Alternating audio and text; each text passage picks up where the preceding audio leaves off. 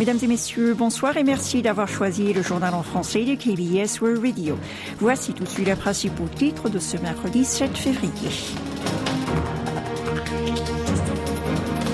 Le nouveau ministre des Affaires étrangères s'entretient pour la première fois avec son homologue chinois. La cote de popularité du président Yoon Song-yeol baisse d'un point. Un enfant sud-coréen sur cinq est obèse. Restez à l'écoute, vous êtes en compagnie de Oh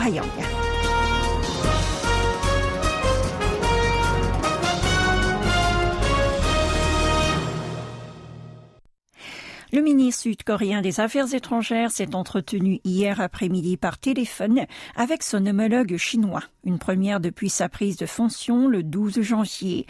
Selon le ministère, les deux chefs de la diplomatie ont discuté des relations bilatérales et de sujets d'intérêt commun, dont les questions liées à la Corée du Nord. Pendant moins d'une heure d'appel, ils ont vérifié leur volonté commune de développer leurs liens et leur souhait de renforcer les échanges sur divers niveaux.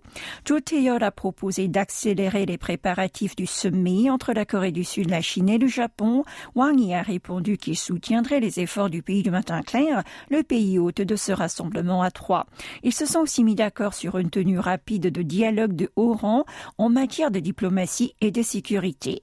Le haut diplomate chinois soulignait que Pékin considérait toujours Séoul comme l'un de ses grands partenaires, avant de déclarer espérer que les deux nations pourront rejoindre une orbite saine et stable, et ce par l'adoption de politiques positives, objectifs et favorables vis-à-vis de l'empire du milieu et le maintien du principe d'une seule Chine par son pays voisin. Quant aux questions liées à Pyongyang, les deux ministres ont chacun fait part de la position de leur gouvernement. Cho a exprimé ses inquiétudes à propos des provocations continues du Nord. À cela s'est ajouté le renforcement de la coopération militaire entre la Corée du Nord et la Russie. Le chef de la diplomatie sud-coréenne appelait la Chine à jouer davantage son rôle afin que le royaume ermite reprenne le chemin de la dénucléarisation. Son interlocuteur indiquait, lui, qu'il y avait des causes aux tensions de la péninsule coréenne. Il a déclaré vouloir que les deux Corées résolvent leurs problèmes à l'aide du dialogue et des négociations en gardant la tête froide. Sans transition, la Corée du Sud a signé en novembre un contrat de 3,2 milliards de dollars avec l'Arabie saoudite. Ça concerne l'exportation de 10 batteries de Chonggung 2, un système de défense antimissile solaire. C'est ce qu'a annoncé hier le ministère sud-coréen de la Défense. Mis au point par l'Agence pour le développement de la défense et fabriqué par l'entreprise sud-coréenne Next 1, Chonggung 2 est capable de répondre à la fois aux missiles balistiques et aux attaques d'avions. Le pays du matin clair avait commencé à produire ce système d'interception de moyenne portée et de moyenne altitude en 2018. Les premières unités avaient été livrées à son armée en novembre dernier. Et nous nous envolons pour New York. Neuf pays membres du Conseil de sécurité des Nations Unies ont exigé lundi que la junte birmane arrête ses attaques aériennes contre des civils. Selon leur communiqué commun, la Birmanie compte plus de 2,6 millions de réfugiés depuis le coup d'État de 2021.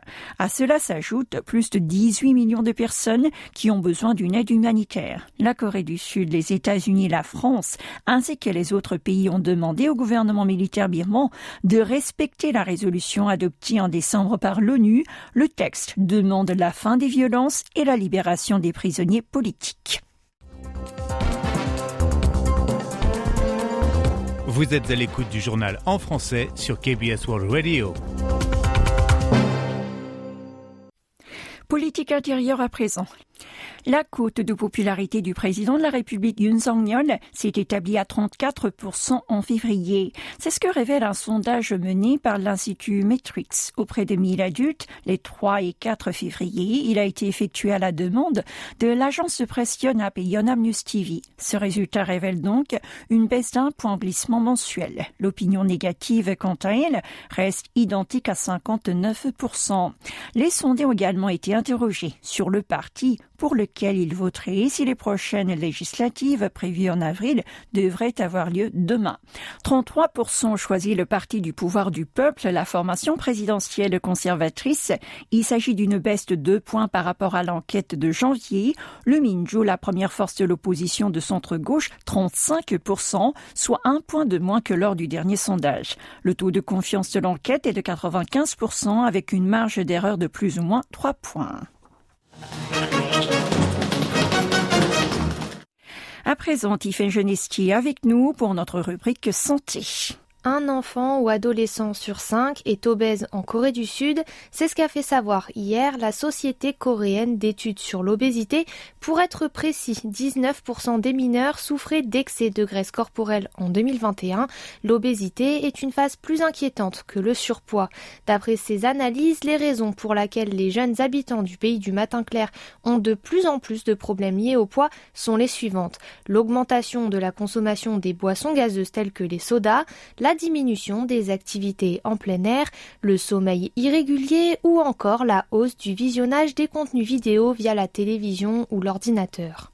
Mais la situation est tout autre en Corée du Nord. Les hôpitaux souffrent de la pénurie de produits médicamenteux pour les enfants. C'est ce qu'a dévoilé à la fin de l'an dernier l'UNICEF. Selon NK News, un média américain spécialisé dans l'actualité du pays communiste, l'organe onusien a fait ce bilan en se basant sur un rapport de ses employés nord-coréens.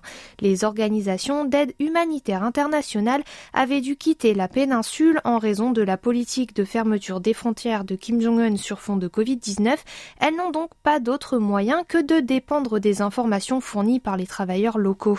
Jérôme Sauvage, le chef du bureau pour Pyongyang au programme des Nations Unies pour l'environnement, a estimé que le Nord aurait l'intention de recevoir de l'aide extérieure, ce qui permettrait alors aux institutions internationales de recueillir des informations.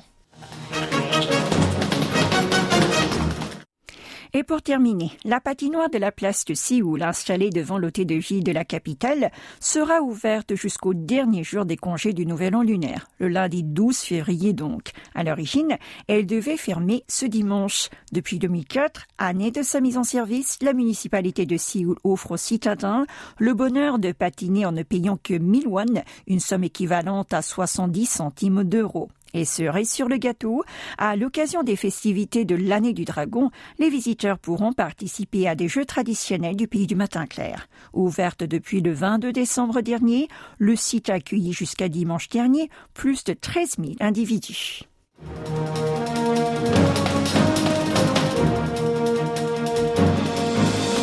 C'est la fin de ce journal. Merci de l'avoir suivi. Je vous retrouve dans un instant pour l'invité du mercredi.